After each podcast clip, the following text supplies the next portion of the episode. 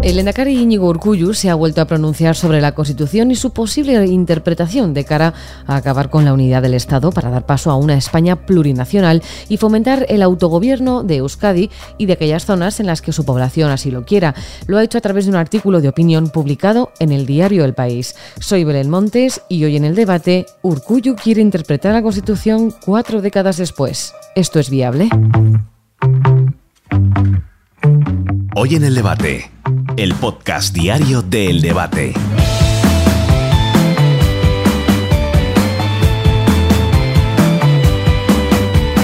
España plurinacional, autogobierno, interpretación de la Constitución son muchos los aspectos que ha querido destacar Íñigo Urcullu sobre el actual modelo territorial de España, un modelo que no le gusta y que por eso, una vez más, considera que hay que modificar. Pero lejos de pedir una reforma de la Carta Magna, lo que dice ahora es que se puede interpretar para poder cambiar a placer lo que a él le plazca.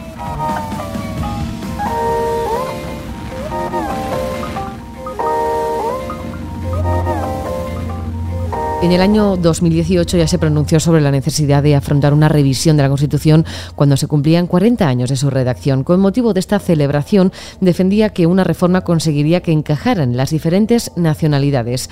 Ahora lo ha vuelto a decir a través de un artículo de opinión y el Gobierno en funciones de Sánchez, a través de su ministro de la Presidencia, Félix Bolaños, legitimaba la propuesta. Me parece una propuesta muy legítima que yo valoro no es la nuestra, es la propuesta del Endacari, no es la nuestra, pero yo desde luego siempre valoro muy en positivo todas las propuestas que se hacen para buscar puntos de equilibrio. Ana Martín, corresponsal política del debate, ¿qué tal? ¿Cómo estás? Hola Belén, encantada de saludarte. Bolaños no comparte la propuesta del modelo territorial de Urcuyu, pero la ve legítima. Esto es un sí, pero no. Bueno, o también puede ser un todo se andará.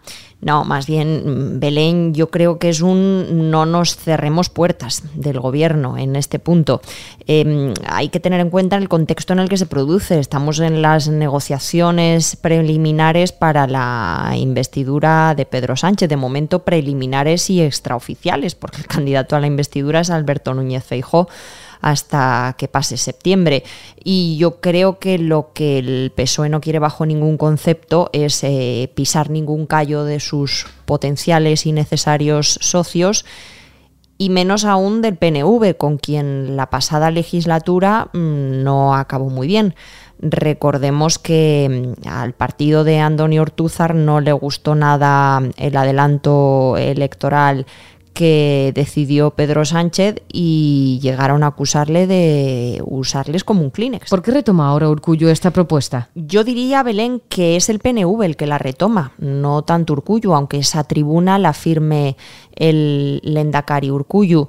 Em, y además es un partido que no suele dar puntadas sin hilo. Hay que tener en cuenta, Belén, que si Pedro Sánchez consigue su objetivo de ser investido presidente, nos adentramos en una legislatura en la que la cuestión territorial va a ser la clave de bóveda que no lo fue la pasada porque las urgencias motivadas por las eh, crisis del coronavirus y de la guerra de Ucrania permitieron a Sánchez ir saltando de casilla en casilla con evasivas y algunas eh, concesiones distintas, pero no menores, véase los indultos o la derogación de la sedición, eh, sin eh, abordar o hincar el diente a la cuestión territorial. Y en ese marco el, el, PNV pues, quiere tener su propia propuesta, que además es distinta de la de Esquerra y Junts, puesto que no es rupturista, sino que se basa en, el acuerdo y dentro de la Constitución, dicen, algo a mi modo de ver harto complicado de articular. Si hay voluntad, es posible el acuerdo, dice. ¿Esa voluntad pasa porque Sánchez diga sí y ellos le brinden su apoyo? Yo creo que lo que hacen Urcuyu barra el PNV en esa tribuna no es poner una condición sine qua non a Pedro Sánchez para negociar su investidura. Lo que hacen es una propuesta.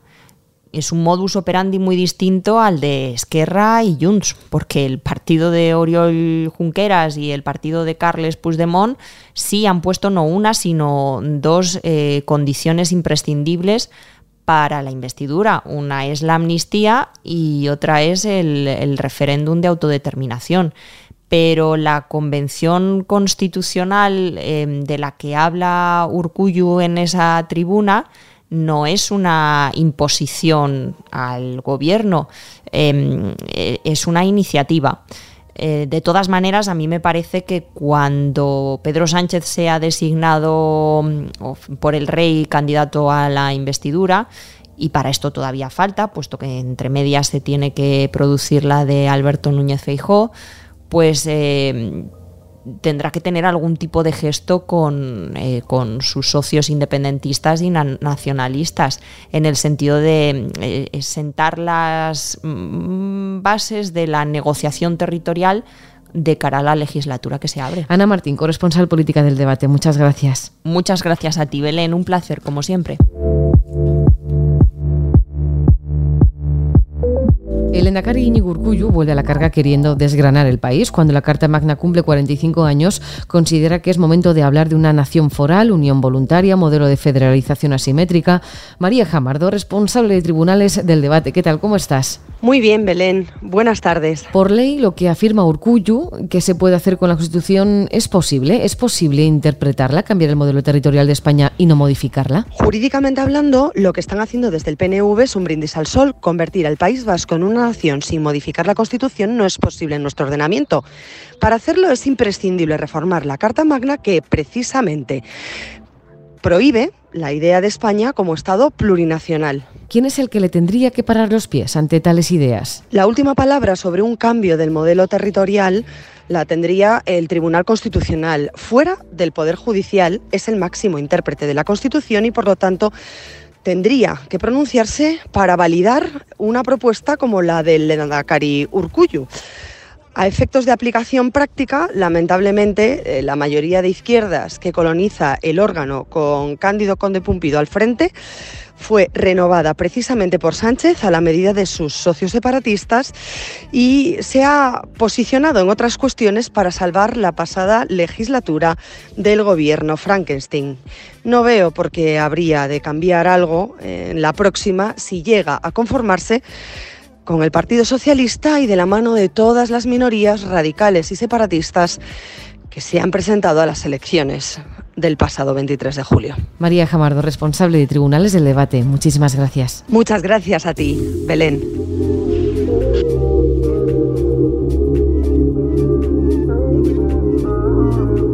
Saludamos también a José Manuel Vera, que es catedrático de Derecho Constitucional de la Universidad Rey Juan Carlos. José Manuel, ¿qué tal? ¿Cómo está? Encantado de, volver otra vez a, colaborar con ustedes. Igualmente. ¿Se puede realmente interpretar la Constitución española como ha sugerido Íñigo Urcullo? Y yo me quedo un poco perplejo pues, y le explico por qué. En principio, nos encontramos con que la Constitución establece mm, varias cuestiones respecto al modelo territorial. La primera de ellas eh, eh, viene recogida eh, viene recogida en el artículo segundo de la Constitución que habla de la unidad de la nación española y el reconocimiento de las autonomías. Por tanto, hay determinadas cuestiones que la Constitución considera, desde el punto de vista territorial, que no son las adecuadas. ¿Cuáles son ellas? Uno, el Estado unitario, que es el modelo francés o es el modelo portugués, donde solo hay un centro de impulsión política y no diferentes centros de impulsión política, como es el caso de las comunidades autónomas en España. Y dos, también al hablar de la unidad de la nación española, desecha el modelo confederal, que es el que desde siempre eh, el nacionalismo vasco eh, ha defendido. Para que los nos entiendan todos los oyentes. ¿Vale? Esto es muy sencillo de entender. hemos puesto el ejemplo de estados unitarios perfectamente democráticos, como son Francia o como puede ser Portugal. ¿vale?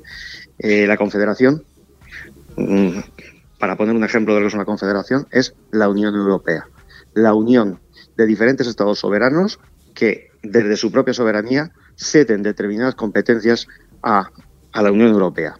Pero son tan soberanos que cuando deciden irse, como ocurrió con el Reino Unido, Gran Bretaña e Irlanda, se marcha uno. Bien, pues ni el Estado unitario, porque así se decidió, que sí que es un modelo de organización política perfectamente democrático, y mucho menos la confederación, que es la negación del propio Estado, lo permite la Constitución. Y no lo permite la Constitución española ni lo permite ningún otro eh, eh, régimen constitucional. Eh, me dirán algunos, sí, porque se puede hablar de la Confederación Helvética, Suiza, para que nos entendamos. Es una denominación, Suiza es un sistema federal. pero en ningún caso confederal. Por tanto, la Constitución no permite lo que el señor Urcullo ha trasladado a través de los medios de comunicación. Y, ten más, eh, podemos abundar en el tema, yo todavía no sé lo que es una convención constitucional. Es decir, la Constitución la tiene que reformar siguiendo el procedimiento de reforma todo el pueblo español, si es del artículo 167 por un procedimiento, si son eh, artículos referidos en el 168 por otro, y una convención constitucional no sé dónde podría encajar. Discutir sobre la forma territorial del Estado. Los que nos dedicamos a esto de discutir, estamos convenientemente día sí, día también hablando al respecto. Pero desde el punto de vista de crear una convención constitucional para poder eh, decidir eh, cómo se va a organizar el Estado, no, no, eso se llama reforma de la Constitución, eh, no crear un grupo de estudio para luego decidir cómo se puede interpretar de tal forma que al final al niño que está más mimado de la casa, porque hay que recordar que al País Vasco, con su, con su cupo, etcétera, etcétera, es uno de los más mimados de la casa, además se le permita más. No lo entiendo. Vamos, lo entendemos todos, lo entendemos todos perfectamente. Todos los que nos están oyendo lo entienden perfectamente. Pero constitucionalmente plantea esos matices y alguno más que evidentemente en el podcast no podemos analizarlo todos. O sea que lo que dice Elena Cari de, crear una convención constitucional para dar forma jurídica a un nuevo pacto, esto usted dice que no puede darse. Vamos a ver, yo ya eh, mi capacidad de asombro mm, se está desapareciendo. En pura técnica constitucional, pues se pueden crear grupos de estudio, por ejemplo, en el Senado, para ver determinados traspasos de competencias, etcétera, etcétera. Pero una convención constitucional, eh, para que nos entendamos, las convenciones constitucionales es una de las maneras para proceder a la aprobación de una constitución en su caso, que se reúnan ambas cámaras, el Congreso y el Senado, etcétera, etcétera pero desde luego no para reunirse un grupo, digamos, de estudios, pero ya político, para ver cómo se va a interpretar lo que dice la Constitución en todos sus aspectos. Muy bonito todo ello, rodeado de palabras como el diálogo, como la voluntad de llegar a cada, a, cada, a cada territorio porque el que está más cerca del ciudadano sabe mejor las consecuencias, cosa que no es verdad. A ver si nos enteramos de una vez que cuando se está muy cerca del ciudadano se pierde la perspectiva y se termina haciendo una piscina pública climatizada en un pueblo de 500 habitantes y otra en otro de al lado, porque resulta que el alcalde lo puede hacer y luego no lo puede mantener. Es decir, hay que, tener una perspectiva. Y desde luego, yo no estoy por, por, lo que está diciendo el Endacari, no por llevar la contraria.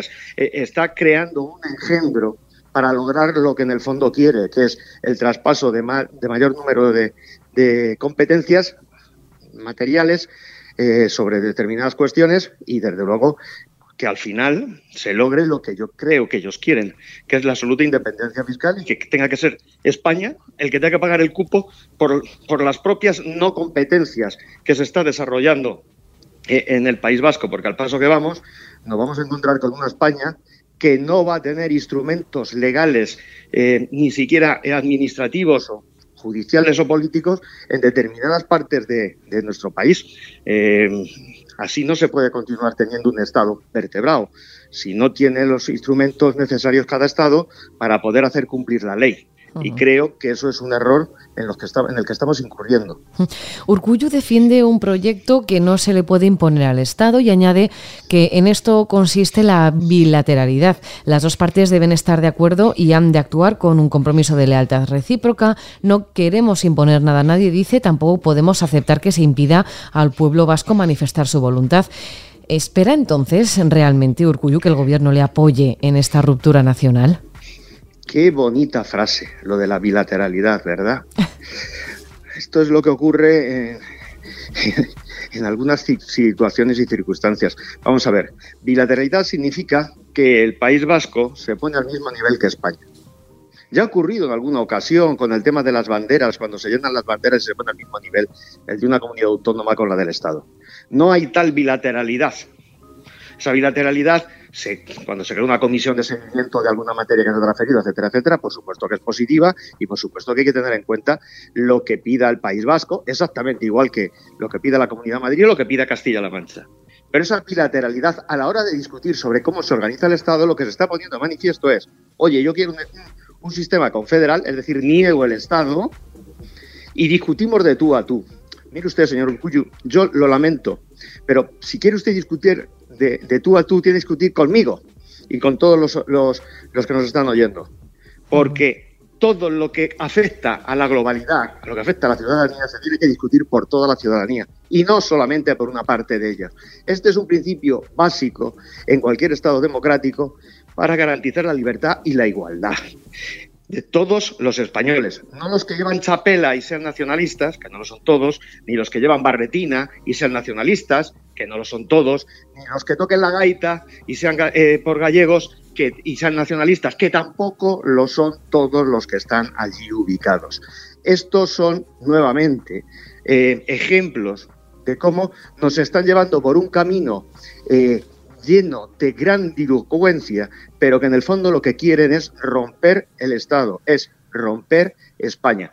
Y estoy absolutamente convencido que así lo va a ver también el señor presidente del gobierno en funciones y por tanto ese, esa propuesta del señor Urcuyu pues quedará eh, donde tiene que quedar, orillada, olvidada. Ningún país que se precie puede permitirse el lujo de discutir bilateralmente a nivel de tú a tú, al mismo nivel, con ninguna de las partes que los compongan. Vamos a poner un ejemplo y, y lo vamos a entender todos muy claramente.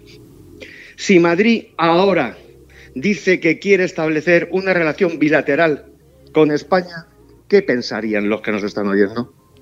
Si Castilla y León, hablo de, comunidades ahora, en este caso, no en el caso de Madrid, si Castilla y León, Aragón, eh, decide tener una relación bilateral con España, ¿qué le diríamos a sus respectivos dirigentes regionales? Que se han vuelto locos. ¿Qué nos ha pasado para que haya gran parte de la sociedad española que si se llega el señor que, se que, que, es el, presidente del gobierno vasco, que podía ser lo de Cantabria, exactamente igual, y dice que quiere tener una bilateralidad, tengamos la menor duda de que quizás fuera lo adecuado. Estamos todos también, los que no somos nacionalistas, con el virus nacionalista de considerar que es que les estamos tratando mal y que es lógico que ellos planteen determinadas circunstancias desde el ámbito de la bilateralidad. ¿Por qué el País Vasco sí y por qué Cantabria no? Cuando alguien me explique eso, podremos seguir discutiendo si es buena la bilateralidad. Mientras tanto, no. Y sobre todo, nunca se pueden establecer estas cuestiones que son estructurales y básicas, que afectan, insisto, a la libertad y a la igualdad de todos los españoles, en un momento donde se quiere conformar un gobierno. Porque más que establecer una serie de criterios, lo que parece que se está poniendo sobre la mesa es una pistola diciéndole a algún candidato a presidente del gobierno, estas son mis condiciones y si no, pongamos al señor Sánchez, no va usted a ser presidente del gobierno. No es el momento, por tanto, en este momento procesal adecuado, donde se está viendo quién se va a constituir como presidente, del, quién va a lograr la presidencia del gobierno, de sacar estos temas que son vertebrales, estructurales para la convivencia. Hágase dentro de dos años, cuando no haya elecciones a la vista, discútase lo que se tenga que discutir, mírense las competencias que se puedan transferir o no. No sería malo que se cerrara de una vez todo el sistema, aunque como he puesto por escrito y he dicho en los vídeos de, mi página web, etcétera, etcétera, yo soy partidario frente a lo que considera gran parte de la población, un 60%, según dice el Centro de Investigaciones Sociológicas, de, eh, que no, de que se eh, termine con el Estado autonómico, que es una gran parte de la población que lo defiende, pero sí que determinadas competencias que están en manos de las comunidades autónomas pasen al Estado. Porque todas aquellas competencias, y llevo 20 años diciéndolo, que afectan a la libertad y la igualdad de los españoles, como son la educación, como son la administración de la administración de justicia, como son temas vinculados a interior, con matices concretos, que no nos vamos, la sanidad deberían estar en manos del Estado para garantizar que José Manuel Vera o Belén Montes, tanto en Madrid como en Ciudad Real, tengamos los mismos derechos y las mismas obligaciones y podamos sentirnos en nuestro propio país. Es normal que haya 17 selectividades, señores. Es normal que se pueda ir una otra comunidad autónoma y tenga que llevar una tarjeta diferente que parece que, te estás yendo a otro país. No es normal. Por tanto, discutámoslo, discutámoslo, pero cuando convenga y cuando estemos en paz política y tranquilos, porque esto es una cuestión vertebradora de lo que eh, de esa España invertebrada que decía Ortega. De momento nos quedamos con Urcuyu, con esa proposición de reinterpretar la Constitución y veremos si esto le sirve de algo para, para apoyar o no a Sánchez de cara a esa investidura si sale fallida la de Feijo. José Manuel Vera, catedrático de Derecho Constitucional de la Universidad Rey Juan Carlos, como siempre, muchísimas gracias. Gracias a ustedes.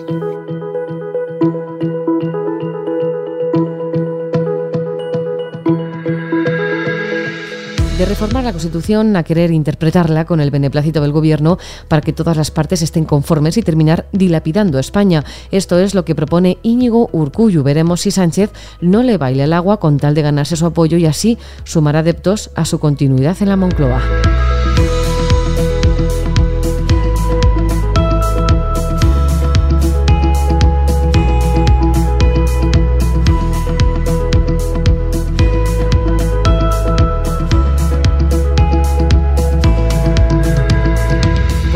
Escuchar este podcast en eldebate.com y en las principales plataformas de audio. Recibe un saludo de quien te habla, Belén Montes. Gracias por estar al otro lado. Adiós.